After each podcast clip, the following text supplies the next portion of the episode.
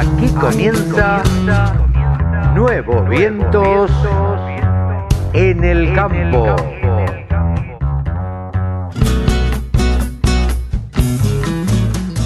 Hola, hola, hola, hola. ¿Cómo le va? Buenos días, buenas tardes, buenas noches. ¿Cómo andan mis amigos? ¿Bien? Qué suerte. Bueno, aquí estamos en una edición más de Nuevos Vientos en el campo. Por la radio del campo, por supuesto. Aquí estamos en este sábado 17 de abril de 2021. Estamos arrancando este programa con, bueno, con algunas novedades. Sí, la verdad es que ha habido muchas novedades en la semana, muchos movimientos, muchos contagios. Se ha agrandado esta cuarentena en, algunas, en algunos aspectos. Eh, se, ha, se han impuesto más restricciones y el gobierno, en el medio de todo esto, ha lanzado medidas para contener un poco la sube de precios. Se dio a conocer también el índice de inflación que llegó al 4,8, casi al 5%. Y si nos ponemos a analizar un poco las medidas que definió el gabinete económico, tenemos que decir que eh, respecto de la carne vacuna, por ejemplo, se han impuesto mayores requisitos para la exportación de la carne vacuna. Vamos a hablar también de, eso en nuestro programa. Ah, se va a imponer un nuevo registro de exportaciones de carnes.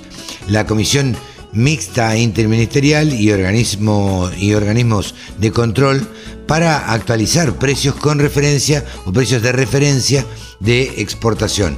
También se establece el troceo para la comercialización de la carne vacuna. Va a haber nuevos acuerdos de abastecimiento de carne a precios accesibles y va a haber un sistema móvil de comercialización de carne a precios accesibles. En cuanto a la producción avícola, el gobierno ha determinado compras de maíz con cobertura para sostener el precio del pollo en los valores actuales de acá hasta fin de año. Yo personalmente no creo que se dé. En cuanto a los insumos industriales, el compromiso para sostener el precio vigente al mes de marzo hasta fin de año de insumos industriales de uso difundido y de la construcción para los sectores productores de insumos textiles, cueros, madera, celulosa, papel, plásticos, químico, hierro y acero, caucho y aluminio, cartón, vidrio y cemento. En cuanto a electrónica, bueno, mantener precios fijos, eh, fijos en los actuales, hasta fines de octubre, con los principales fabricantes y cadenas de comercialización de productos de electrónica y electrodomésticos. Ofertas especiales para telefonía celular, para TV y computadoras a precios accesibles. Bueno, querrán que veamos televisión. Eh, y que trabajemos en las computadoras. Frutas y verduras hablan de un programa de mercado federal móvil que permitirá acceder a productos frescos y a precios mayoristas. Centro de abastecimiento en Parque Patricios para abastecer con precios mayoristas. Pareciera, pareciera, y esto es una opinión absolutamente personal, eh, que es un gobierno centralista y unitario y que piensa solamente en Capital Federal y Gran Buenos Aires. Porque lo escucho a Kisilov hablar únicamente de lo que lo que a ver, lo que pasa en la capital federal. ¿Tanto les preocupa lo que pasa en la capital federal? Bueno, se va a lanzar aparentemente una ley de góndolas. Se lanza un programa PYME en góndolas, cinco líneas de financiamiento por 4.800 millones para financiar a pymes y cooperativas y agriculturas familiares. Y bueno, parece que van a salir a controlar los muchachos. Van a incorporar 500 nuevos fiscalizadores para fortalecer las tareas de control. Funcionamiento del sistema informático para implementación de políticas de reactivación económica, para monitorear de manera más precisa la evolución de precios y abastecimiento de mercados. Se va a iniciar el control de rotulado de productos para impedir ventajas comerciales mediante distorsiones se pone en funcionamiento el observatorio de precios. Bueno, así las cosas, así las cosas, vamos a tener en principio la opinión de Carlos Achetoni acerca de estas medidas y de Jorge Chemes, eh, saben ustedes, Achetoni de Federación Agraria y Jorge Chemes de CRA. Desde Federación Agraria estamos, eh, además de haber eh, emitido un comunicado conjunto con la Comisión de Entidades Agropecuarias, estamos tratando de tener más explicaciones de lo resuelto y lógicamente repudiamos cualquier aplicación de medidas restrictivas que eh, ya en el pasado han tenido eh, una muy mala experiencia eh, y que esta complicación suma más preocupación a la enorme lista de problemas que tienen los pequeños y medianos productores y que se suma a la incertidumbre que, tenemos todos los argentinos, que no terminamos de entender claramente el rumbo de las políticas que este gobierno quiere tomar, porque en lugar de, aplicar un plan de gobierno eh, conformado por políticas consensuadas, ordenadas, parece que se están mm, basando en la prueba y el error, comunicando decisiones sueltas, erráticas, eh, que para colmo eh, ya fracasaron en varias ocasiones. Eh, no se entiende cómo buscan tener resultados diferentes aplicando recetas que ya fallaron y, que dejaron fuera de circuito a tantos productores, a una disminución de producción, pero la verdad que lo más eh, en cierta forma indignante de esta situación es enterarse por los medios, estar dispuesto a sentarse en cualquier mesa, a consensuar, a trabajar eh, y tener que volver nuevamente a enterarnos por los medios eh, de estas decisiones. Ojalá que podamos continuar dialogando y saber concretamente, pero también poder discutir eh, situaciones que realmente eh, no son lo mejor para el pueblo argentino, menos en, el momento circunstancial de pandemia que estamos atravesando. Bueno, lamentablemente lo que queremos transmitir es eh, la preocupación y el convencimiento de que este tipo de medidas para nada le hacen bien al sector, a todo sector productivo, por supuesto en este caso al sector agropecuario, y a las inversiones y al crecimiento que es lo que claramente estamos necesitando. Estas medidas lo que generan es incertidumbre, generan falta de confianza y no solo enrarecen el ambiente a nivel interno, sino que también generan, eh, digamos, un ambiente enrarecido en los compradores. Todos sabemos que el mayor capital que uno tiene que tener eh, en las exportaciones, en los negocios internacionales, es la confianza y esto lamentablemente no suma, no ayuda a que se pueda generar o desarrollar este clima de confianza. Eh, vemos con mucha preocupación, sobre todo porque medidas como estas en años atrás han generado justamente todo lo contrario, eh, generaron la desaparición de 12 millones de cabezas, han generado si bien una calma en los precios momentánea, pero después el resultado final a corto plazo ha sido nefasto porque los precios por la falta de oferta han terminado subiendo y no se solucionó el problema estructural. En resumidas cuentas creo que es el camino absolutamente inverso al que hay que tomar, donde habría que generar eh, medidas realmente que incentiven la producción, que cada día abastezcan más el mercado y no tengamos que ir a esto, a este tipo de decisiones.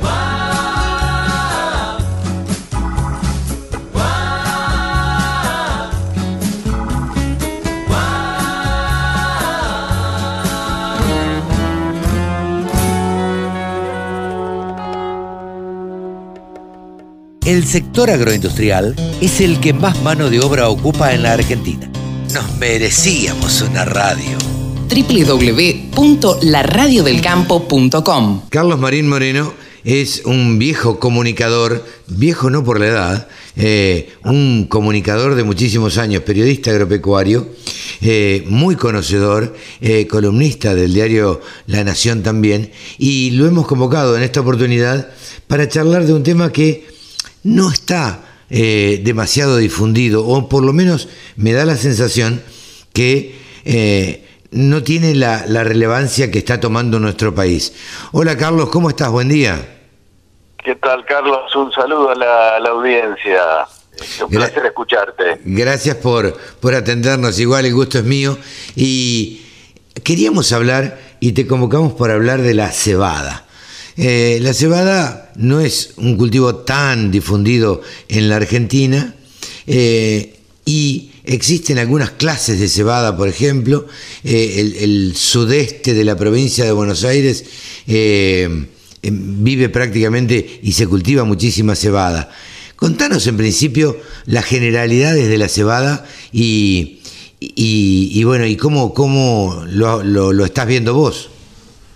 Y bueno, es, es, muy nítido la, la, diferencia. Mira, hoy para el cultivo de cebada hay dos destinos, ¿no es cierto? La cebada forrajera, que este, es prácticamente un sustituto del maíz, ¿no es un, grano energético que se utiliza en raciones para engorde de animales y tiene su principal destino la exportación últimamente el mayor comprador es China, pero también se ubica en los países de Medio Oriente.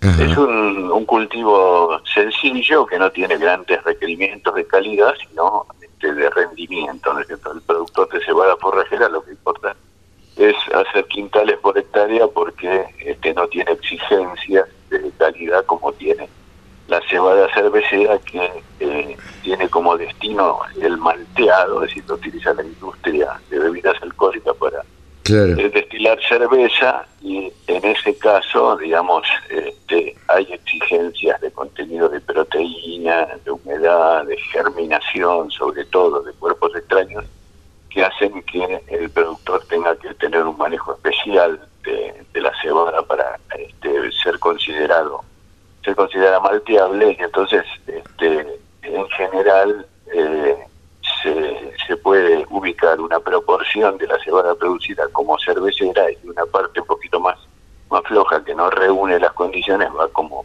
como forrajera pero vale la pena tirarse a la cervecera porque eh, a lo largo de los años tiene más o menos una diferencia de 20 dólares contra la forrajera. Ah. Hoy una cebada forrajera vale 195 dólares y la cervecera, si se repiten los contratos del año pasado, tendrías que hablar de, 20 dólares más, de 205, 210. Con lo cual, este, si uno obtiene el mismo rendimiento, la diferencia, digamos, es, es importante para el que produce cervecera. Carlos, ¿tenés una idea de cuánto se produce en la Argentina y en qué zonas exactamente? Sí, sí. Sí, sí, las dos zonas de producción, básicamente, como dijiste vos, la principal zona este, cerveza, eh, cebadera es el sur de, Buenos Aires, donde están este, las, las malteadoras, ¿no es? Todas las, fábricas que después este, producen la materia prima para la cerveza, este, y la otra zona es el norte de Buenos Aires, sur de Santa Fe, que entrega la producción en Zárate, en puertos así de río, fábricas están ahí sobre la misma zona y la producción nacional este, fluctúa alrededor de más o menos 3 millones de toneladas por año, peso más, peso menos, de acuerdo al valor del trigo, ¿no es cierto? La, relación cebada-trigo hace que el productor destine este, una más superficie a una u otra, por ejemplo, en la campaña pasada, en el sur bonaerense, la mayoría de los productores hizo más cebada que trigo porque estaba más conveniente.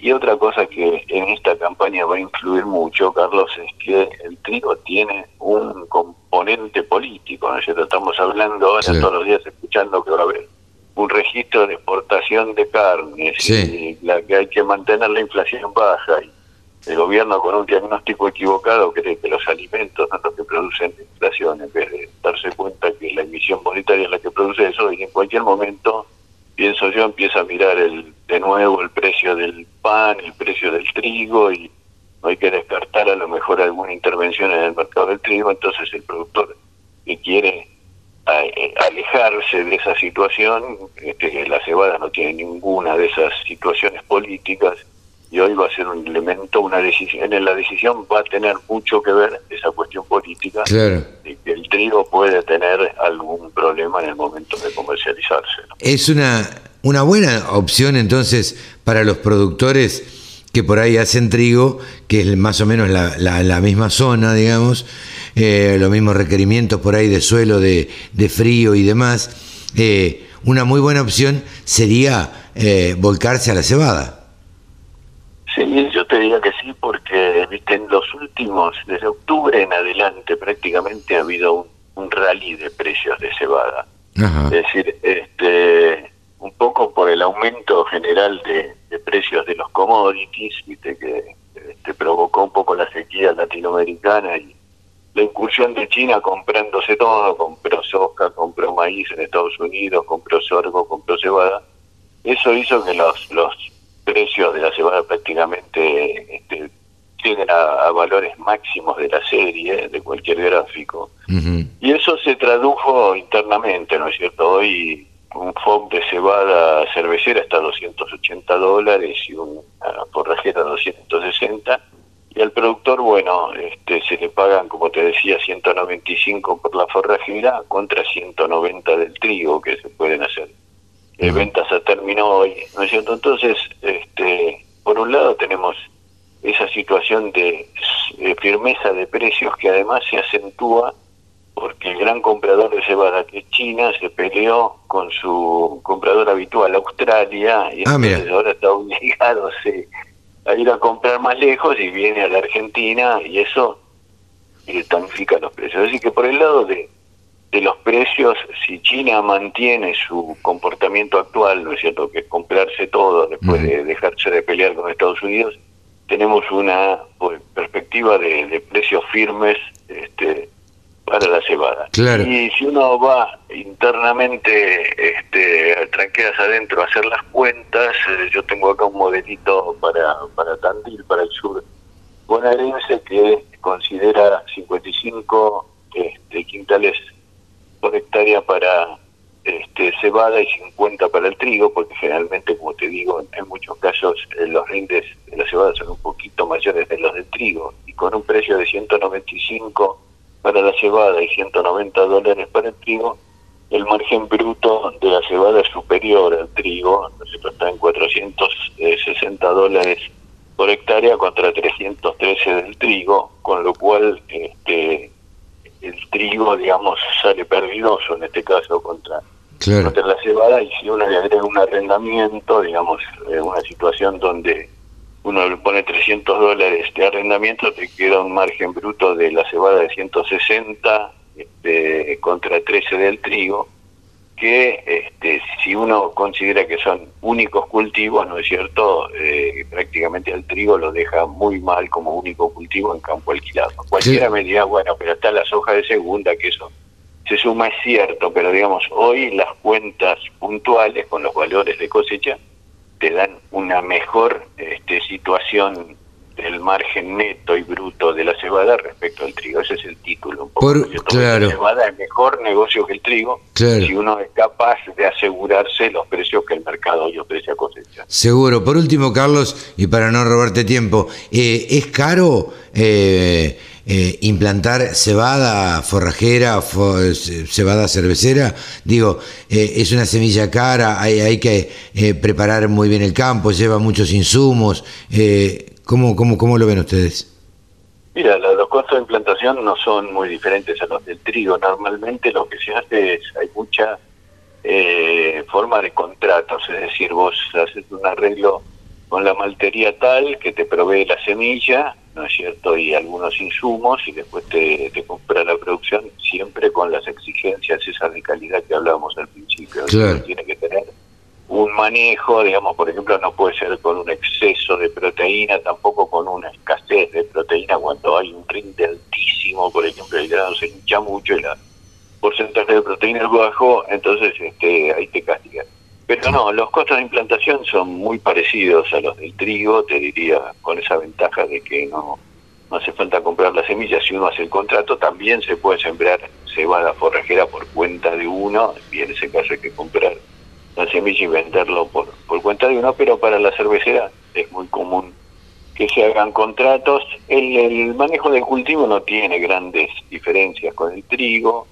Este, hay que tener cuidado con la fertilización nitrogenada justamente para, para caer dentro de los estándares de proteína que exige la, la maltería y una obligación este, altísima es la germinabilidad, ¿no es cierto? Tiene que tener una capacidad germinativa del 98% porque la cerveza, es decir, la malta, el- Mm. la materia prima de la cerveza se hace germinando los granos, ¿no es cierto? El primer paso es que los granos germinen y a partir de ahí se hace todo el proceso de malteado, entonces si uno tuviera una semilla con baja germinación no es aceptada por Claro, claro.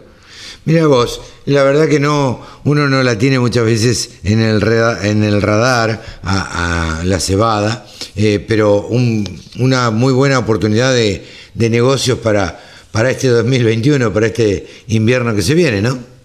Sí, Carlos, porque además hay otra este, característica que los productores saben, que el cultivo de cebada te libera el lote unos 7 a 10 días antes que el trigo, es decir, que tiene un ciclo más corto Ajá. y el trigo durante su, su evolución, con lo cual vos sembrás antes la soja de segunda, con lo cual tenés una expectativa de rinde mayor, ¿no es cierto? Es decir, el combo cebada, soja de segunda, Puede dar un rinde de soja de segunda mayor que el combo trigo-soja, ¿no es cierto? Entonces, ese es otro elemento este, importante eh, a la hora de ver un poco el número total de la empresa. ¿no? Claro, claro.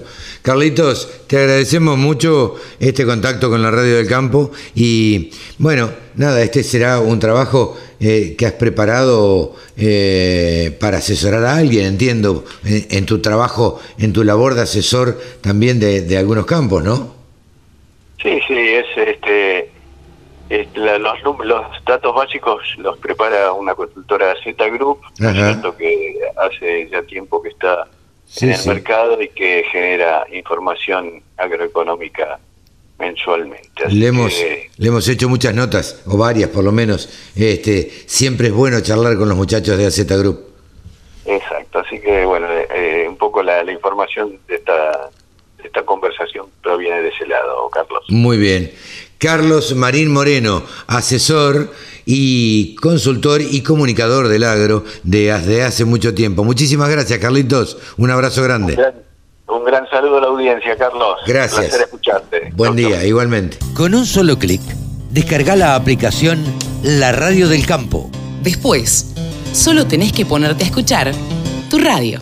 Bueno, también hubo novedades en esta semana acerca de la realización de Expo Agro. Al respecto, Diego Abdo nos dice lo siguiente. Hola, mi nombre es Diego Abdo, gerente de comunicación de Expo Agro. Y esta vez me comunico con ustedes para contarles que hemos decidido reprogramar la fecha de Expo Agro, edición IPF Agro de este año para la semana del 5 al 8 de octubre, luego de haber eh, consensuado también con las autoridades de gobierno de la provincia de Buenos Aires, el comité organizador, que está también conformado por eh, personas vinculadas con las cuestiones de salud. Eh, hemos decidido la reprogramación de, la fecha para que finalmente podamos estar todos quienes formamos parte habitualmente año tras año de, de Expo Agro.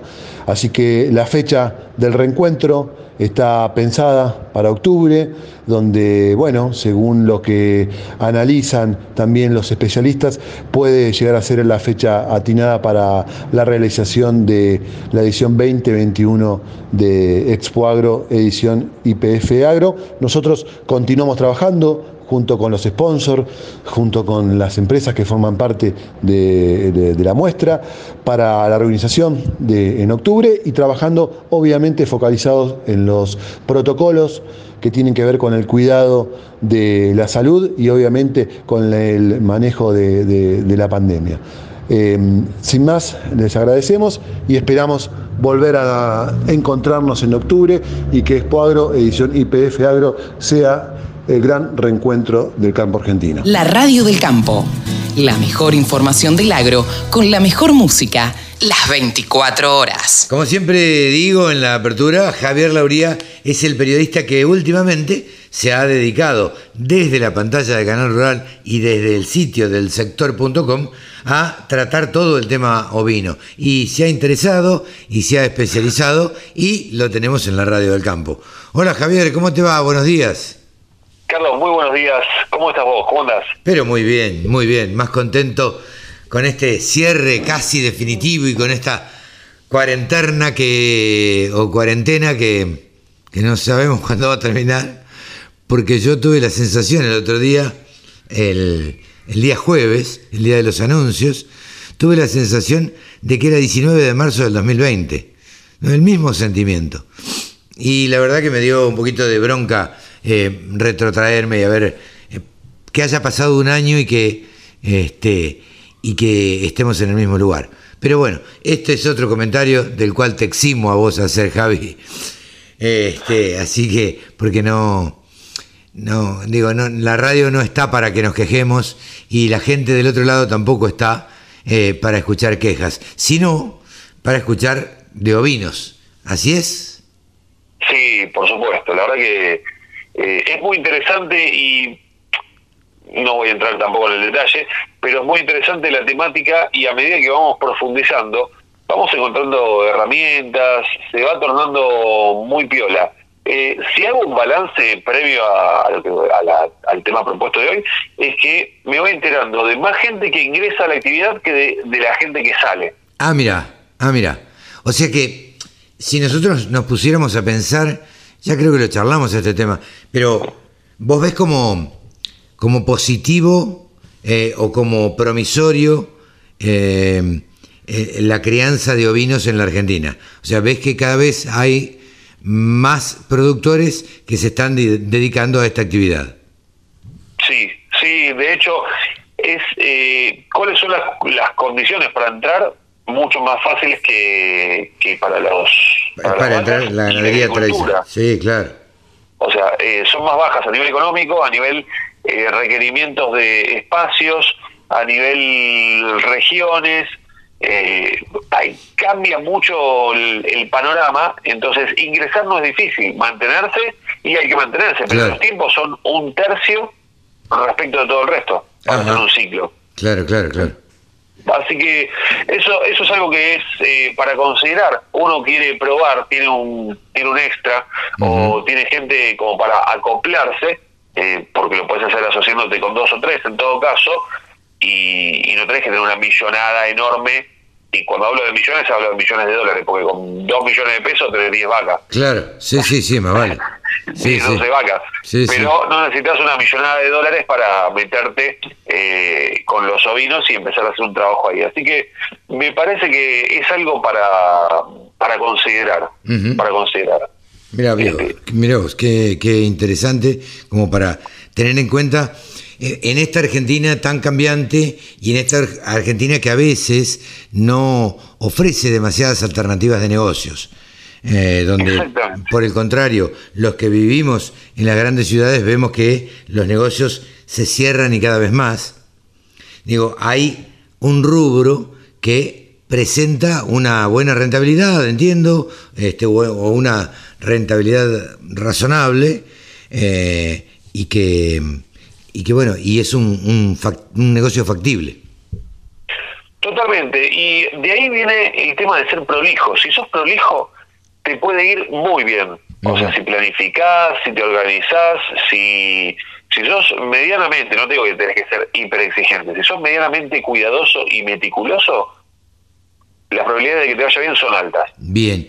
¿Qué, te iba a preguntar esto, ¿qué eh, nivel de tecnologización hay, eh, yo siempre digo, el, productor, hay dos clases de productores agropecuarios, los ganaderos y los agricultores, los que siembran y los que crían vacas, ovejas, caballos, bla, bla, bla, lo que siempre, eh, crían animales. Eh, el productor agrícola es un productor tecnológico, o, o se ha tenido que volver tecnológico a la fuerza, porque Ayer veía una presentación de unas maquinarias, las últimas case y demás, y son espectaculares. Y el nivel de tecnología, eh, la verdad es que es muy interesante. Eh, el productor ganadero, el productor que cría vacas, necesita saber menos de tecnología o utilizar menos tecnología. La pregunta es, en los ovinos, ¿existe tecnología? Existe y vos sabés que hay una particularidad. Muchas veces uno habla de tecnología y habla específicamente de cosas eléctricas o electrónicas. Y en realidad, en realidad, eh, el primer invento o el primer descubrimiento tecnológico fue la palanca hace unos cuantos años. Sí, claro. Hace unos cuantos años. O sea, tecnología es un avance, un avance que te permite eh, realizar una tarea de una mejor manera. Eh, Ahí tenemos, no me voy a explayar en esto porque ya lo hemos hablado, pero tenemos como tecnologías los perros protectores y los perros arrieros o los perros de ganado, de trabajo, como una tecnología. Pero acá, acá sí vamos a hablar de electricidad electrónica. Y una, una de esas tecnologías eh, que a mí me gusta mucho y de hecho fue una de las que me permitió vincularme con alguien que me marcó mucho el camino con los ovinos, es el uso del dron. Ah, mira vos ya empezamos a mirar el dron y de hecho se usa en otros países, es increíble y ves imágenes de Australia, Nueva Zelanda, de videos de drones y ovejas que son fabulosos. ¿Para qué se usa específicamente? Porque para contar animales no creo. Sí, para contar animales, por ejemplo, es una opción. Hoy en día puedes diferenciar eh, con una imagen eh, eh, eh, superior, no me salía la palabra, una imagen desde arriba de los animales a partir de una visión tipo infrarroja que mide la temperatura diferente de los animales y puede diferenciar por diferentes algoritmos, puede hacerte un recuento de los animales que tenés en una región o en todo el campo según las áreas que vos tenés. Entre otras, entre otras cualidades. Otra de las cosas, y acá es, y esto, esta fue la razón por la cual conocí a Eduardo Botuso, eh, un ingeniero zootecnista que sabe muchísimo y me orientó mucho en los inicios y el día de hoy también. Eh, él pasó un video en las redes que a mí me llamó la atención y era un video de un recorrido de un dron en un campo y con eso descubrieron una oveja caída. Ajá, mira. Entonces, si vos de casualidad, o sea, no salís, por qué razón, no salís a recorrer, y tenés una oveja caída y es una oveja de pedigree que sale un buen numerito y capaz que le puede salvar la vida y que no se muera, que no sea atacada por depredadores o lo que sea. Sí, sí, o ir, o ir a buscar con una chata y traerla a los corrales para ver qué le pasa o para que, no sé, para que la vea un veterinario, no sé. exactamente, exactamente. Después también el, el clásico arreo, vas arreando los animales, así que no es muy no es muy no es muy complejo y los vas llevando con el dron. No tenés que salir a pastorear, o sea, hacer el famoso pastoreo eh, a pie o a caballo o en cuatriciclo o en moto. Sí. Podés agarrar, mandás el dron. Y después, bueno, el recorrido, el encontrar animales, el hacer un recuento.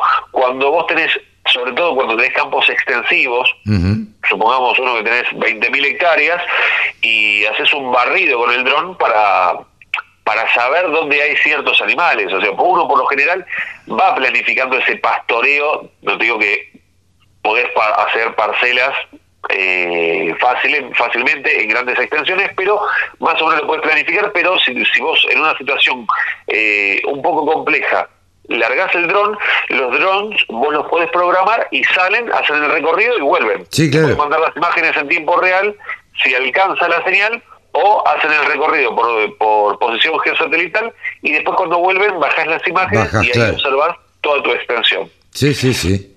Mira vos, no, no sabía que se podía utilizar, que, que a un dron se le podía dar esta utilidad, porque digo que más que contar las ovejas, Digo, no se me ocurría mucho. Pero claro, si, se, si detectan temperatura a través de las imágenes, también sí, puedes saber si el animal está enfermo, si está caído, este, en fin, un montón de, de utilidades que se le puede dar, me parece bastante, bastante piola.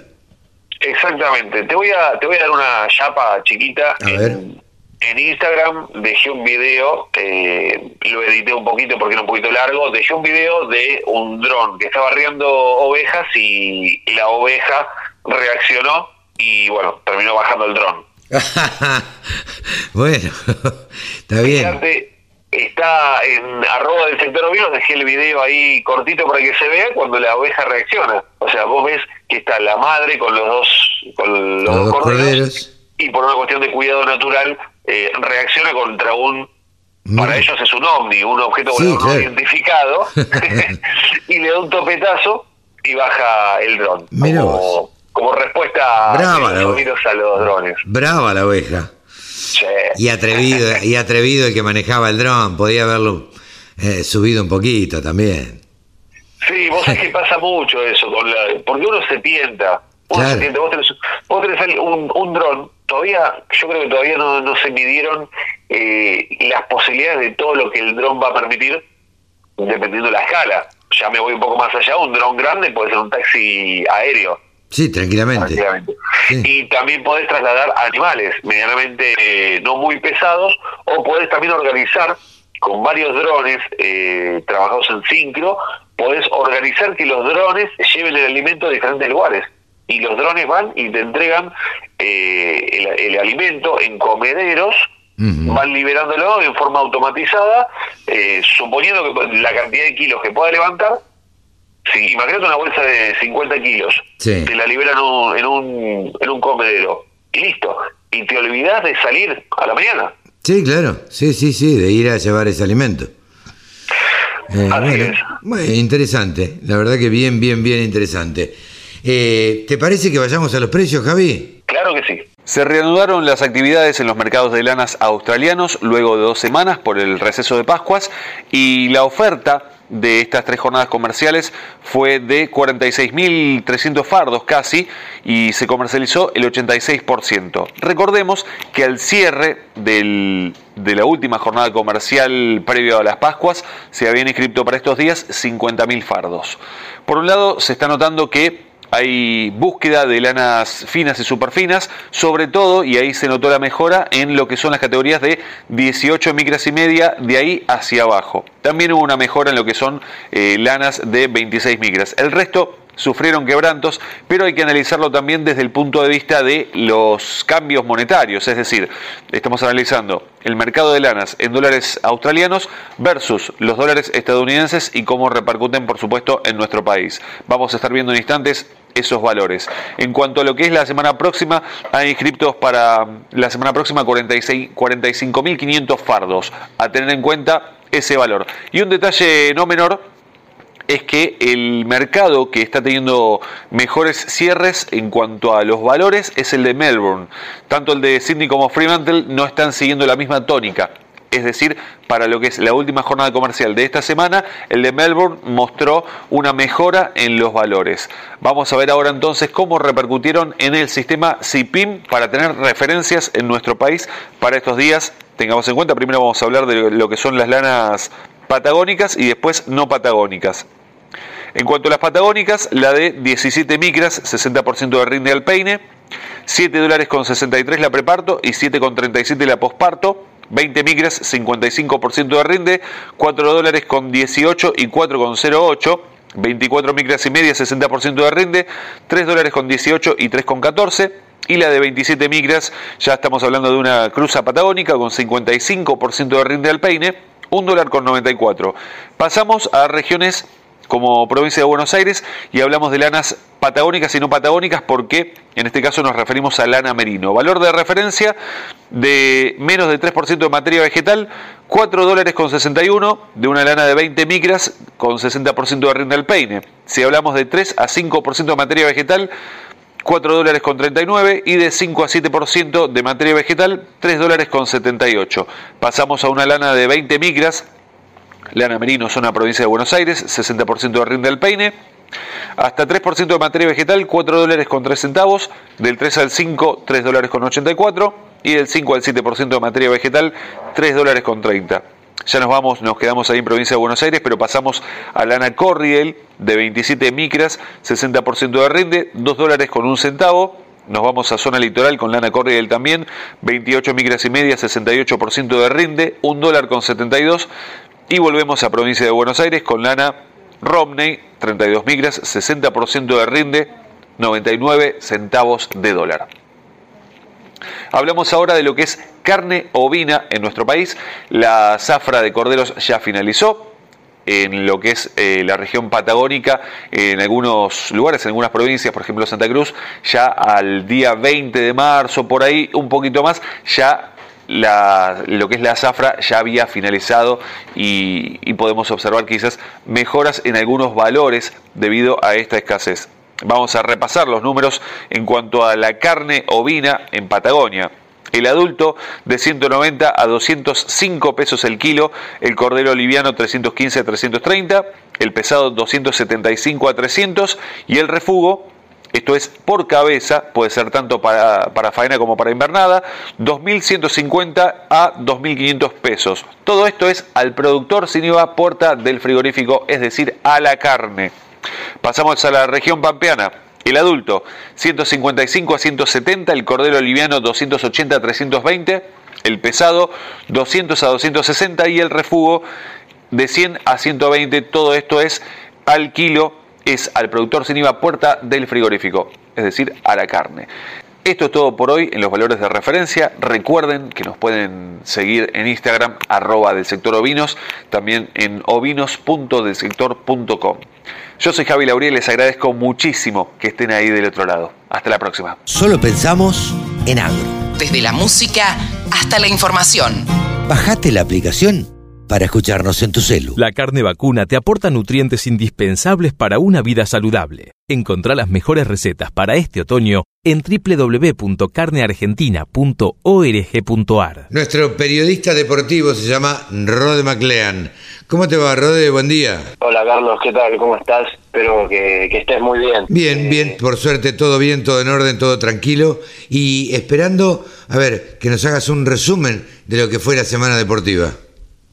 Bueno, esta semana tuvimos actividad en la Copa Libertadores, San Lorenzo que jugó la vuelta eh, contra el Salto de Brasil, quien fue el último subcampeón de, la última Copa Libertadores, que determinaba si San Lorenzo que clasificaba a la Libertadores o a la Sudamericana, y San Lorenzo terminó empatando a dos, eh, y eh, por ende terminó perdiendo en el global 5 a 3 y quedó fuera de la Libertadores para que en la Sudamericana le toque contra, eh, en el grupo de la Sudamericana le toque contra Rosario Central, Huachipato y 12 de octubre. Eh, el Santos obviamente pasó a la Libertadores. El que sí tuvo, el equipo argentino que sí tuvo una buena actuación fue Defensa y Justicia, que se consagró campeón de la Recopa Sudamericana. El miércoles por la noche venció 2 a 1 a Palmeiras en los 90 minutos, fueron a la largue y terminaron yendo a penales y ganaron 4 a 3, ese, que es el segundo título en la historia de, la institución.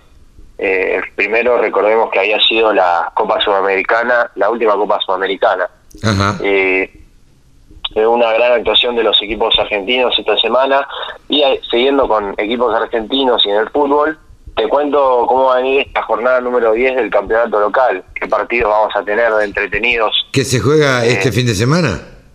Exactamente, vamos a tener a River visitando a Central Córdoba, San Lorenzo va a jugar contra Argentinos Juniors, Boca se va a enfrentar ante Atlético Tucumán.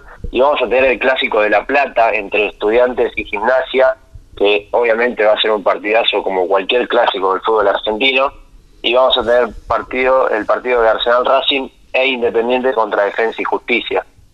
Bien. Siguiendo con los deportes, eh, te paso a contar un poco sobre sobre básquet. A ver. Campazo. ¿Qué novedades eh, hay de básquet internacional? Exactamente.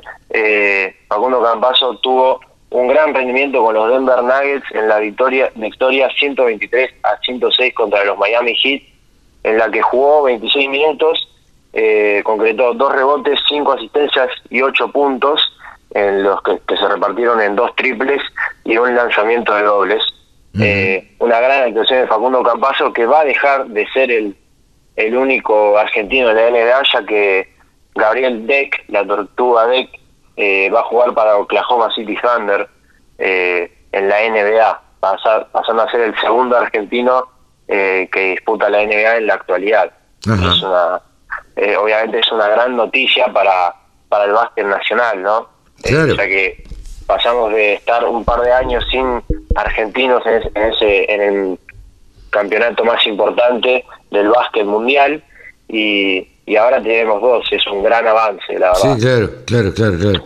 ¿Alguna otra actividad deportiva em, para el fin de semana, Rodé? Eh, bueno, vamos a tener Fórmula 1 en, la segunda fecha de la Fórmula 1 en Emilio Romagna, eh, que vamos a tener el domingo a las 10 de la mañana, así que todos los fans del automovilismo eh, estén atentos ahí, van a correr en el autódromo Enzo y Dino Ferrari, que está ubicado en Emilio Romagna, como dije antes, en el norte de Italia. Así que todos los fanáticos estén bien atentos. ¿Alguna otra actividad? ¿Tenis, algo? No. Bueno, tenis esta semana eh, eh, se disputó el Master 1000 de Monte Carlo, pero en los, digamos, 16 sábados de final ya nos quedamos sin argentinos en el torneo porque el miércoles Federico Belbonis perdió contra Rafa Nadal, 1-6 y 2-6. Eh, después Juan Ignacio Londero pero perdió contra el serbio Filip Krajinovic 6-0, 6-3 y Diego Schwartzman perdió contra el noruego Casper Ruth 6-3, 6-3 y eh, lamentablemente ya nos quedamos sin argentinos en, el Master 1000 de Monte Carlo, una, una lástima la verdad. Sí, sí, realmente, realmente en otras épocas hemos tenido varios argentinos en estos torneos internacionales. Bien, hemos hecho nuestro micro de deportes con Rode McLean, periodista deportivo. Y bueno, espero que todos nuestros oyentes disfruten la columna y nos estamos viendo la próxima semana. Gracias, Rode, un abrazo. Saludos. La carne vacuna te aporta nutrientes indispensables para una vida saludable. Encontrá las mejores recetas para este otoño en www.carneargentina.org.ar www.laradiodelcampo.com La radio que te acompaña a las 24 horas. Ahora estamos en conexión con Rodrigo Alandia, quien es gerente de marketing de Case IH, que lanzó una nueva generación de cosechadoras, las Axial Flow, de las series 150 y 250. Hola Rodrigo, gracias por atendernos, buenos días. Muy buenos días, un gusto estar hablando con ustedes y, y bueno, contando las novedades de lo que fue este gran lanzamiento. Realmente, bueno, un año, el año pasado un año raro, este pareciera ser más o menos parecido, o por lo menos hasta ahora, y ustedes decidieron igual hacer un lanzamiento no presencial, un, lanzamiento como se hacen casi todas las cosas hoy online. Eh, pero contanos específicamente qué es lo que estuvieron presentando, Rodrigo. Bueno, primero, primero como lo comentaste, ¿no? Eh, tenemos que adaptarnos a, a, la forma de comunicar las cosas en el día de hoy. Por las situaciones de, la pandemia tuvimos que realizar el evento de forma virtual. Bueno, eh, de cualquier forma estamos muy contentos y muy felices por la repercusión que, se está dando y no podía ser diferente, ¿no? Eh, a, pesar, a pesar de hacer un evento virtual, de, de no tener el evento presencial que estamos acostumbrados, pero sin duda, como te decía, muy contentos de poder presentar al mercado esta nueva línea de cosechadoras Axial Flow con los siete nuevos modelos. O sea, es una renovación completa de, todos los modelos que tenemos dentro de nuestra línea de cosechadoras. Eh, Rodrigo, yo digo siempre que eh, gracias a Dios uno mm, trabaja, en el caso de ustedes, bueno, en fin, una serie de actividades relacionadas con el agro que eh, aún pandemia mediante no, no pararon y siguieron trabajando y siguieron trabajando casi, casi de la misma manera. Yo siempre digo que en el campo, por lo que yo noté, hubo al principio, en marzo del 2020, unos 10 días donde estuvo todo medio parado, el campo incluso, el campo incluso, pero eh, finalmente salimos todos para adelante y empezamos a trabajar. Independientemente de eso, lo que, la pregunta es, ¿cómo ha sido este tiempo de, de pandemia para Case? siguieron trabajando de la misma manera, porque evidentemente este desarrollo, un desarrollo que se vaya a hacer en pocos días. Esto se viene trabajando desde hace mucho, pero eh, trabajaron de la misma manera. Contanos un poco. Es, correcto lo que mencionas y justamente fue, fue de esa forma. El año pasado, cuando fue decretada la pandemia, el, exactamente el último, el, último día de Expo Agro, en marzo, claro. Cuando se, se cancela Expo Agro y todos nos volvemos a, nuestra, nos tenemos que ir a casa. nuestras respectivas, exactamente. Eh, en ese, yo recuerdo muy bien ese momento porque era todo muy, era todo muy nuevo y, nadie, nadie tenía certeza de lo que podía pasar y, a un principio era solamente 15 días claro, claro. de, encierro, ¿no? Pero justamente fue ahí cuando comenzamos a, a trabajar dentro de la empresa para intentar eh, reformular ciertas, ciertos procesos, ¿no? Porque entendemos que el campo, a pesar de cualquier, de cualquier eh, pandemia o cualquier situación que venga a ocurrir, es el que produce alimentos y, y, la gente vive del consumo de alimentos. Entonces el campo no puede parar jamás. Y, y, realmente eso pasó, ¿no? No, el campo nunca paró. Nosotros tuvimos que, como decía, readecuar procesos, nuestros concesionarios también adaptarse a todos los protocolos sanitarios para nunca dejar a nuestro cliente desamparado, ¿no? Entonces, y eso fue lo que sucedió. Nuestra, tenemos una, una red de concesionarios de excelencia y estuvieron siempre al lado de nuestro, de nuestro cliente y nosotros también. Eh, obviamente nunca paramos, tuvimos que adecuarnos al trabajo remoto, al home office. Nuestra planta, por ser obviamente unidad de producción, volvió a trabajar con, todos los protocolos eh, solicitados. Y, bueno, como te decía, no paramos, continuamos produciendo. Y, y, bueno, así como, como viene 2021. Obviamente 2021 pinta ser un año muy similar, pero la diferencia es que ya estamos acostumbrados y ya sabemos la forma de trabajar de, esta nueva normalidad que comenzó el año pasado. ¿no? Sí, sí, sí. Pinta igual hasta que aparezca eh, la vacuna y, las cantidades suficientes. Pero bueno, en, en tanto, te pregunto, yendo a lo que presentaron, eh, estos modelos que presentaron tanto la serie 150 y la serie 250, siempre cuando uno cambia, cambia para mejor. ¿Cuáles son las diferencias y las ventajas comparativas que tienen con eh, los modelos anteriores? Bueno, eh, voy a comenzar por la, por la serie, vamos a comenzar por las dos series, porque las dos series tuvieron, tuvieron cambios eh, similares en lo que se refiere a cabina, por ejemplo. La serie 150 y 250 vienen con nueva cabina, una cabina mucho más confortable, mucho más ergonómica, una cabina en el caso de la 250 que viene de serie con bancos de cuero, hubo redisposición de los de todos los eh, controles internos del operador y, todo esto, todos estos cambios mostraron una reducción del esfuerzo operacional de menos 20% comparado a ah. la versión anterior. Un montón. Además de esto, la nueva cabina, exactamente, además de esto, la nueva cabina nos permite tener nuevo sistema de iluminación. Colocamos sistema de iluminación en LED, lo que aumenta tres veces más el alcance de proyección. Entonces eso también facilita muchísimo los trabajos nocturnos. Y bueno, Además de eso, hubieron cambios en el caso de la serie 150 en la transmisión hidroestática con 10% más de, capacidad. Tuvimos un cambio importante en la serie 150 que fue eh, el selector de marchas, que pasó de ser mecánico a un simple switch electrónico donde seleccionamos cuatro marchas. Transmisión en la serie 250, ahora automática, ¿no? Eso es también un gran, un gran cambio. Después tuvimos cambios en la pintura, una pintura mucho más resistente, de clase 4W eh, nueva, nueva, nuevo tubo de descarga para ambas series también, con, ahora con puntera pivotante, que aumenta 18% la proyección de material y facilita muchísimo eh, la operación de descarga. Bueno, entre, entre otros, otros cambios, ¿no? como ejes, por ejemplo, en el caso del eje delantero de la, clase, de la serie 150, que es clase 9, los ejes traseros 4x4 que ganan 60% de capacidad de torque, en fin.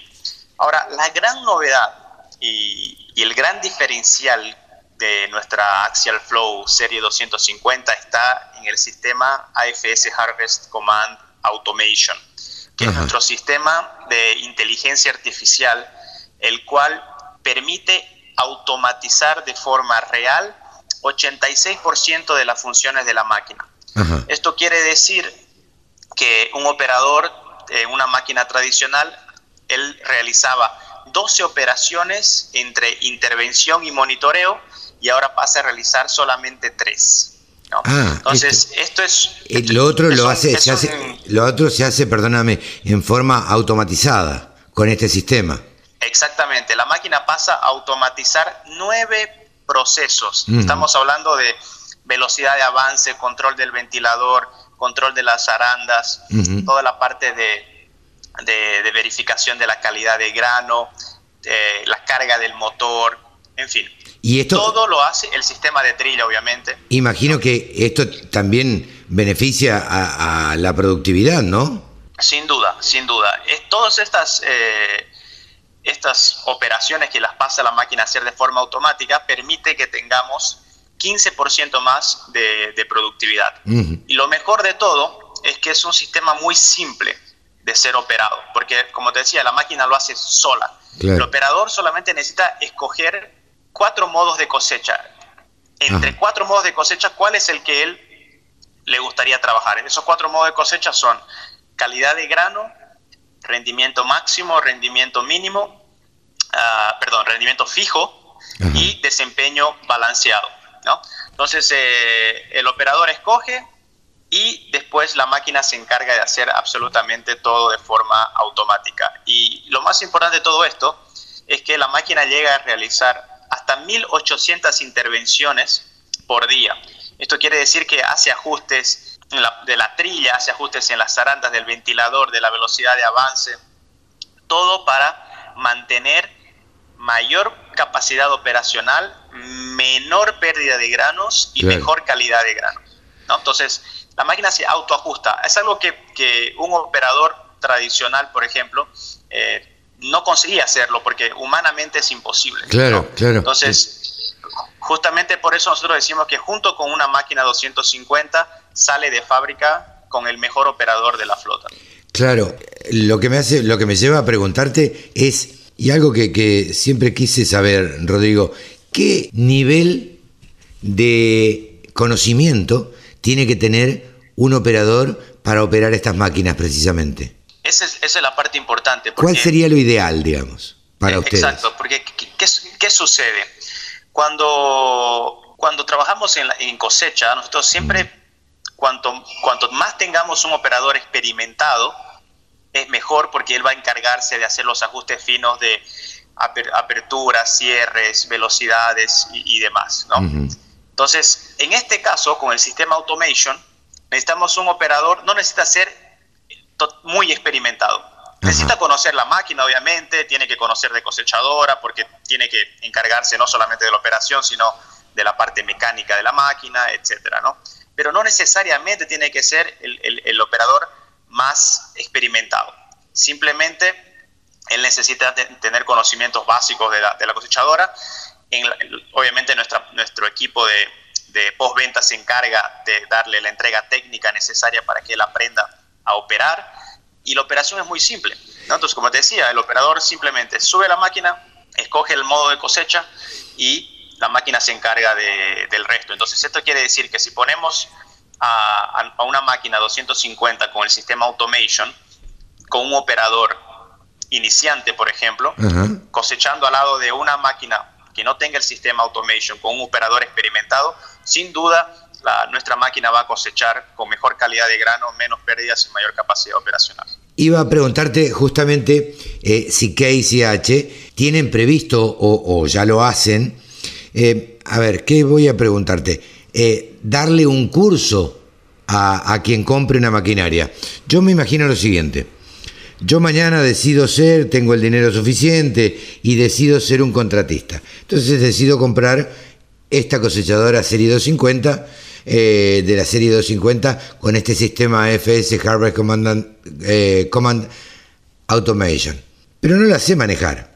Entonces, digo, KCH en, este, en estos casos, ¿tiene previsto darme un curso a mí? Eh, ¿Hacerme entender cómo funciona la máquina?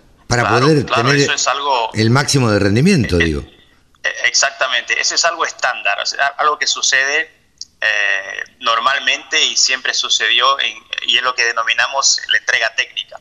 Ok. Eh, en, este, en este caso, en la, par- en la entrega técnica de la máquina, el operador tiene una capacitación de cómo operar el sistema automation, entre otras ot- otros sistemas de la máquina, la- obviamente toda la, todo lo que se trata de mantenimientos y demás. Eh, y ahí es donde viene la mejor parte, porque como te decía, es tan simple eh, la operación que no es necesario que el operador pase por cursos específicos para este sistema. Claro. Es parte de la entrega técnica, obviamente nosotros tenemos a nuestros concesionarios que brindan cursos de operación también, Mm. Pero es, es, bastante simple. lo que quiero llegar es, no tiene que generar una preocupación en relación a necesito explorar el 100% de tecnología. Esta máquina se trabaja al 100% de toda su, su, capacidad tecnológica de forma muy simple. Como te decía, solamente es escoger el modo de cosecha y el resto es totalmente automatizado. Te lo preguntaba fundamentalmente porque el otro día fuimos a probar unas, unas camionetas de una determinada marca que nos acompañan acá en la radio del campo. Nos invitaron a un, lugar para ir a probar las máquinas, obviamente con todos los protocolos, eh, las máquinas no, las camionetas, las probamos. Y yo les decía, si ustedes no le enseñan a cada uno eh, que le venden una camioneta de estas, a manejarla y todo las, el potencial que tiene la camioneta, la verdad es que nadie le puede sacar realmente el rendimiento óptimo. Entiendo que esto será más o menos de la misma manera, Rodrigo. Sí, la, la diferencia es que, por ejemplo, en las camionetas, el operador o el conductor en este caso necesita seleccionar, por ejemplo, escoger la, la tracción adecuada, la configuración adecuada, todo de forma manual. Claro. ¿no? Entonces, si estoy en una situación de 4x4, yo tengo que saber escoger, por ejemplo, ok, ¿qué, tipo de, tracción voy a usar? Si voy a bloquear el diferencial o no, cuándo. Todo eso necesita que el, conductor tenga conocimiento para poder explorar al máximo. En el caso de, nuestro sistema, eh, como tenemos inteligencia artificial incorporada, claro, es más fácil aún. es mucho más fácil porque el operador simplemente lo que tiene que hacer es, como te decía, decidir qué estrategia de cosecha quiero usar.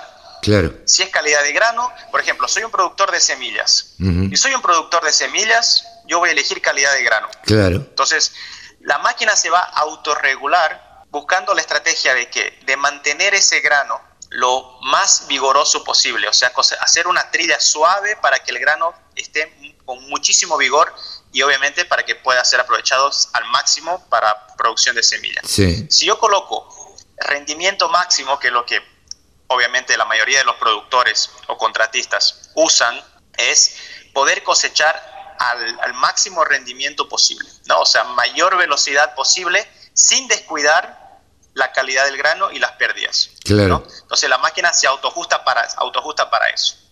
Eh, en el caso del desempeño balanceado es mantener todos los parámetros equilibrados y en el desempeño, en el rendimiento fijo es poner a la máquina a trabajar a una tasa de hectáreas por hora fija para que esté en, armonía con la logística del campo. O sea, sabemos que tenemos tantos camiones y tengo que hacer tantas hectáreas por hora de forma clavada, ¿no? Para que me, cierre el número con, la logística. Entonces la máquina se autorregula para trabajar de esa forma. Pero aquí en términos prácticos, y, y lo más usado es, como te decía, la calidad de grano y el rendimiento máximo. Y es simplemente escogerlo, apretar un botón y la máquina hace todo automáticamente. Claro. Rodrigo, por último te tengo que preguntar de la parte comercial. ¿Qué expectativas tienen? Esto ya lo presentaron a los productores, a los contratistas, a los, eh, supongo que a los primeros que se lo presentan es a los concesionarios. Y, en función de eso, eh, ¿qué, ¿qué expectativas comerciales tienen? Bueno, expectativas comerciales son muy positivas. Eh, nosotros somos eh, un jugador muy importante dentro del mercado de cosechadoras y, bueno, ahora nosotros ya comenzamos eh, la producción y entrega de lo que es la serie 150. Viene, venimos teniendo un, un feedback muy positivo de nuestros clientes. ¿no? Sin duda los cambios en la serie 150 fueron importantes y, bueno, y se está comportando de forma excelente ya en esta campaña de, gruesa que estamos, que estamos pasando. Claro. Eh, y la serie 250 que va a, va a, estar disponible a partir del segundo semestre, ¿no? Y sin duda también va a ser, va a ser la revolución en, en la cosecha. Imagino, imagino que sí. Eh, bueno, les deseamos el mayor de los éxitos eh, en, este, en esta nueva en este nuevo lanzamiento que ha, hecho Case y donde parece que ha tirado toda la carne al asador, como decimos en Argentina, eh, respecto de tecnología y respecto de ponerle, eh, aprovechar al máximo todo lo que se puede las tecnologías que tenemos disponibles. Sin duda, y nosotros somos somos una marca que está en nuestro ADN el pionerismo, la innovación y siempre usar tecnología para entregar máximo de rendimiento, de performance hacia nuestros clientes, ¿no? Así que, como te decía, estamos muy contentos de poder hacerlo, de poder haber hecho el lanzamiento, mostrarle al mercado argentino, a, todos los productores y contratistas, el nivel de tecnología que tenemos disponible en el país y, bueno, que va a estar disponible para que puedan aprovechar al máximo toda la productividad del campo y mejorar mucho más la productividad que tienen. Rodrigo, muchísimas gracias por esta charla con la Radio del Campo y desde ya, como siempre, los micrófonos a disposición. Yo soy el agradecido, muchísimas gracias a ustedes, un saludo grande a, toda tu, audiencia y, bueno, estamos siempre a disposición también para, para estar hablando y contando las novedades que tenemos. Gracias, buenos días. Rodrigo Alandia, gerente de marketing de Case IH. La radio del campo. Única emisora con programación 100% agropecuaria. Pablo Adriani es el gurú, el gurú de los mercados, el gurú de los mercados de cereales y el que entiende y el que sabe leer y sabe buscarle la vuelta a cómo están yendo los mercados. Hola Pablo, ¿cómo te va? Buen día. Buen día, Carlos, ¿cómo estás? Pero muy bien, muy bien, disfrutando de esta cuarentena que nos han agrandado ahora. Pero bueno, disfrutando, no sé, transitando. Pero... Sí, transitando la cuarentena, pero atención que el rubro agropecuario eh, en plena pandemia en comienzos del 2020 y, y, verano del 2021, en el mundo siguió funcionando a full, ¿eh? o, sea, estamos en un sector que, estas restricciones no, no, no, no, no los incluyen, porque los camiones siguen llegando. Los camiones siguen llegando al puerto, siguen llegando, están llegando camiones eh, eh, récord, cantidad de camiones récord para, para la época. yo creo que estamos, el mensaje es claro, el mensaje es que, que en el rubro agropecuario, todo lo que tiene que ver con lo nuestro, que los productores se queden tranquilos, los camioneros, porque no hay, no hay restricciones en todo el país. No, yo espero que no haya eso que pasó, te acordarás, allá por, no sé, a los dos meses de haber empezado esta pandemia, eh, que había provincias que cerraban y que yo creo que esto ya no va a volver a suceder, me parece. No, no va a volver porque aparte la sociedad en su conjunto eh, eh, se está parando de manos, ¿eh? Sí, sí. O sea, vamos, vamos a cambiar un poquito de tema y, ir a la charla de café. El, gremio, el gremio gastronómico ya le dijo al presidente Fernández que no va a acatar la, cuarentena, van a abrir los negocios, los restaurantes, los bares. Yo creo que sí, me parece que, y ahí es donde se va a poner un poquito pesado, me parece, porque van a querer hacer cumplir y lamentablemente me parece que nadie va a acatar. Y no hay peor cosa, me da la sensación a mí, para un gobierno, que es perder eh, autoridad. Porque si vos le decís, que cierren a las 20 y ninguno cierra a las 20, eh, estás perdiendo autoridad. Y, no, y vamos al, ejemplo práctico de lo nuestro. En el mes de febrero, cuando el gobierno quiso cerrar las exportaciones de maíz, mm. eh, bueno, todos los sectores y los gremios, todos los que estaban en el negocio, le demostraron al gobierno que, que, que el propio Ministerio de Agricultura tiene las cifras de stock de maíz y sobra maíz en Argentina. Claro, claro. Y, bueno, tuvo que recular con chancleta, ¿viste? Pero bueno, lo importante es que por lo menos tomaron tomaron eh, nota del error y fueron para atrás. Esperemos que acá pase lo mismo, ¿no? Yo también tengo tengo mis este, mis reservas de, respecto de las las nuevas eh, no solamente de las restricciones, sino de las nuevas medidas que está que va a tomar como por ejemplo eh, que vuelva al registro de la carne este en fin cosas que la verdad eh, serían como un retroceso me parece. Es volver al pasado. Pero bueno vayamos al presente que el presente es exactamente vayamos al presente.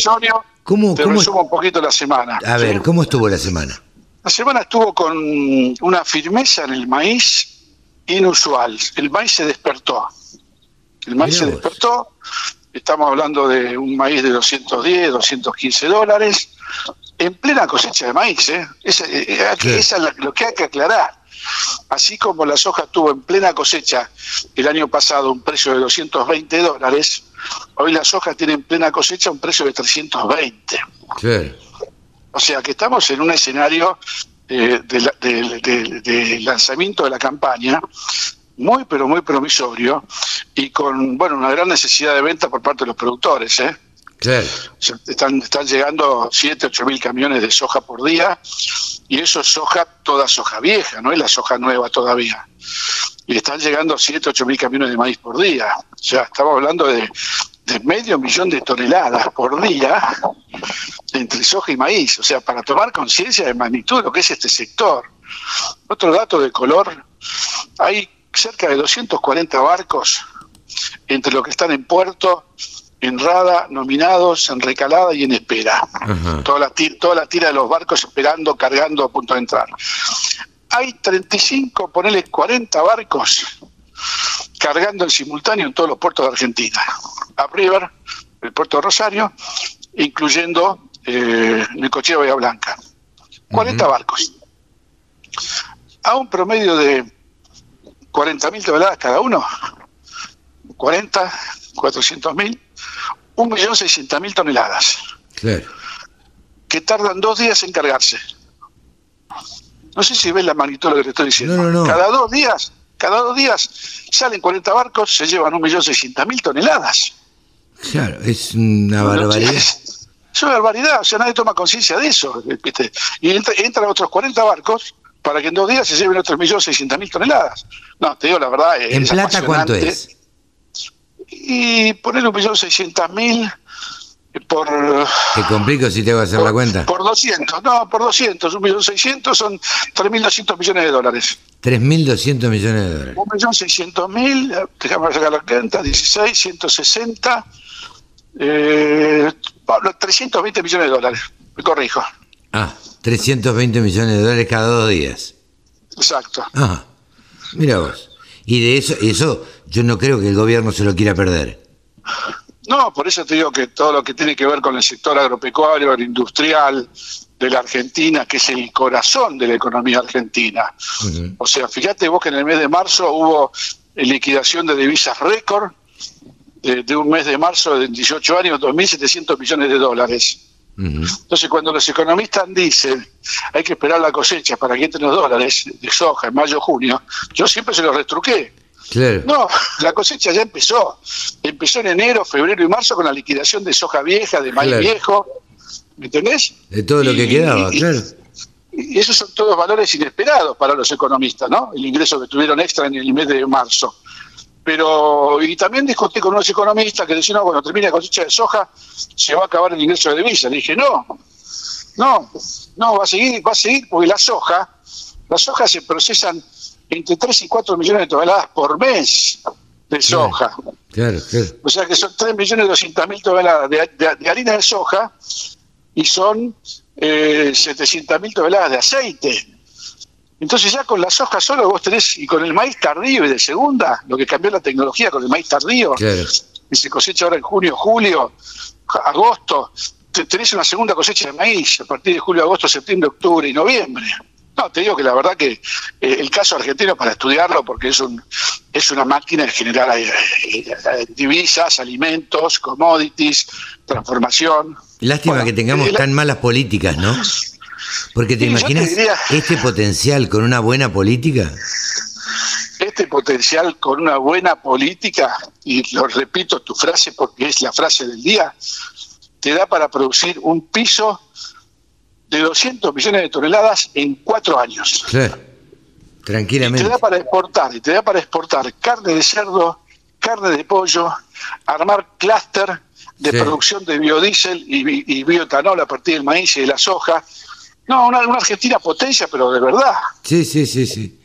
Ah, hablan de la producción avícola, ya que la traes a cuento, de que va a haber compras de maíz con cobertura para sostener el precio del pollo en los valores que está hoy hasta fin de año. ¿Vos te crees que esto es posible? Mira, todo mecanismo artificial para, para, para, para manejar los precios es dudoso. Ahora, si vos tenés un mecanismo que no es artificial, sino que es del mercado real, mm. y vos podés asegurar el precio del insumo, ¿sí? Eh, es aceptable, o sea, yo no, no, no, no, no me cierro iniciativas, es aceptable, hay que ver cómo funciona. Todo lo que se haga menos un control de precios o congelamiento es bienvenido. Claro. Está bien. Entonces yo te diría que son todos mecanismos que hay que probarlos. Sí, sí, sí, sí, sí, sí. Pero bueno, habrá, ver, habrá que ver qué resultado este, dan eh, en su momento, ¿no? Eh, y y si es que si llega a instaurar, además. Sí, eso también, pero ¿viste? nosotros vimos que el índice de, de- de- de marzo fue de 4,8%, con las tarifas congeladas, con los salarios, bueno, las paritarias no están congeladas, pues lo pagan los privados, Sí, claro. con, con el dólar clavado, ¿sí? Eh, y tuvimos ese nivel de, de inflación del 4,8%. Bueno, pero eso es la maquinita o no. Claro, acá te están, están emitiendo sin respaldo y, y- y sin ningún viso de bajar el gasto público y el gasto político. Claro. Eh, que lamentablemente, si esto sigue así, eh, la inflación se va a disparar y ahí sí vamos a estar en un problema mucho más Esta grave. película ya la vimos, esta película ya la vimos. eh, yo eh, eh, espero que el gobierno pueda llegar a octubre eh, sin ningún crack económico. Claro. Pero si llegue, pero cuando llegue octubre después de las elecciones, creo que hay que barajar llegar de vuelta, ¿eh? Porque la Sí. economía no resiste. No, me parece que la economía a este ritmo no resiste. Pero bueno, volvamos a los mercados porque nos entusiasmamos con la política, eh, que también es parte este, de la realidad de este país. Pablo, eh, ¿cómo ves los mercados a futuro? Bueno, yo te diría que a futuro... A futuro cercano, digo, en, en los próximos No, días. no, en los próximos meses yo te diría que eh, el factor de mercado que hay que seguir ahora son dos. Es el primero, la evolución climática en Estados Unidos eh, para permitir la siembra de soja y de maíz, que de, de- de arranque te digo que hay temperaturas muy bajas, no se puede sembrar la soja y el maíz, hay temperaturas muy bajas que está complicando el desarrollo de los, de los cultivos de trigo, Ajá. que están en etapa de floración y pigazón. O sea que ya el clima en Estados Unidos ya está entrando mal. El otro factor que hay que seguir es el informe de luz del Departamento de Agricultura de Estados Unidos Sí. del 10 de mayo, Ajá. porque ahí va a publicar por primera vez el balance de oferta y demanda 2021-2022, que todavía no se publicó. Ahí vamos a tener la verdad de lo que dice Luda de la producción argentina, brasilera, rusa, china, Ajá. es, ese va a ser un quiebre, pero, pero te voy a dar la premisa, no premisa, sino mi, mi visión de mercado. Sí, sí, sí, sí. Los mercados van a estar, van a estar alcistas, maíz y soja, los veo alcistas para el segundo semestre y para el primer cuatrimestre del 2022. Ah, como, como, feeling, ¿viste? Sí, sí. Y, y el trigo lo veo como, como también con una potencial suba porque el trigo argentino para embarque diciembre-enero del año que viene es el más barato del mundo hoy Ah, mira. está 65 dólares por debajo del trigo americano en el Golfo. Y 65 dólares más barato, a mí como analista me está diciendo, el mercado tiene para subir, por lo menos 15 o 20 dólares. Claro. Mira vos.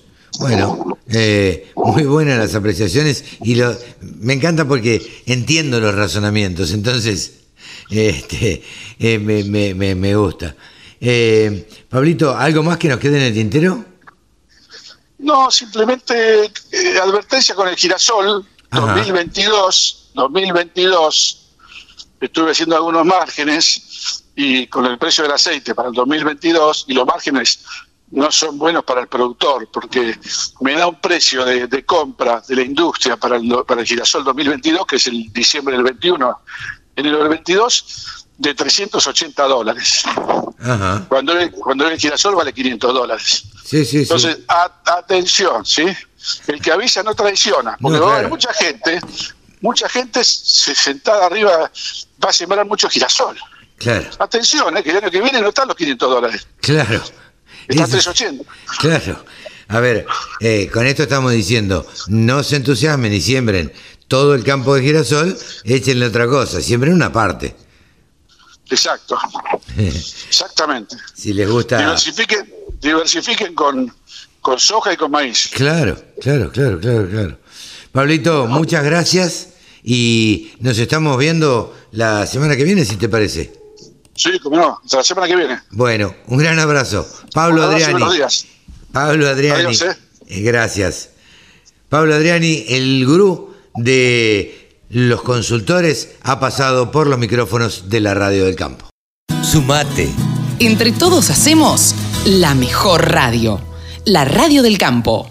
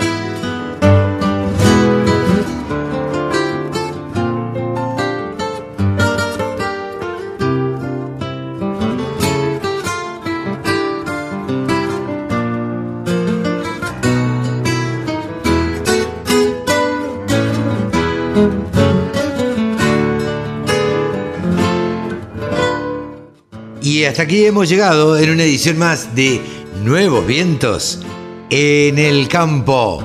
Que lo pasen bien. Chau.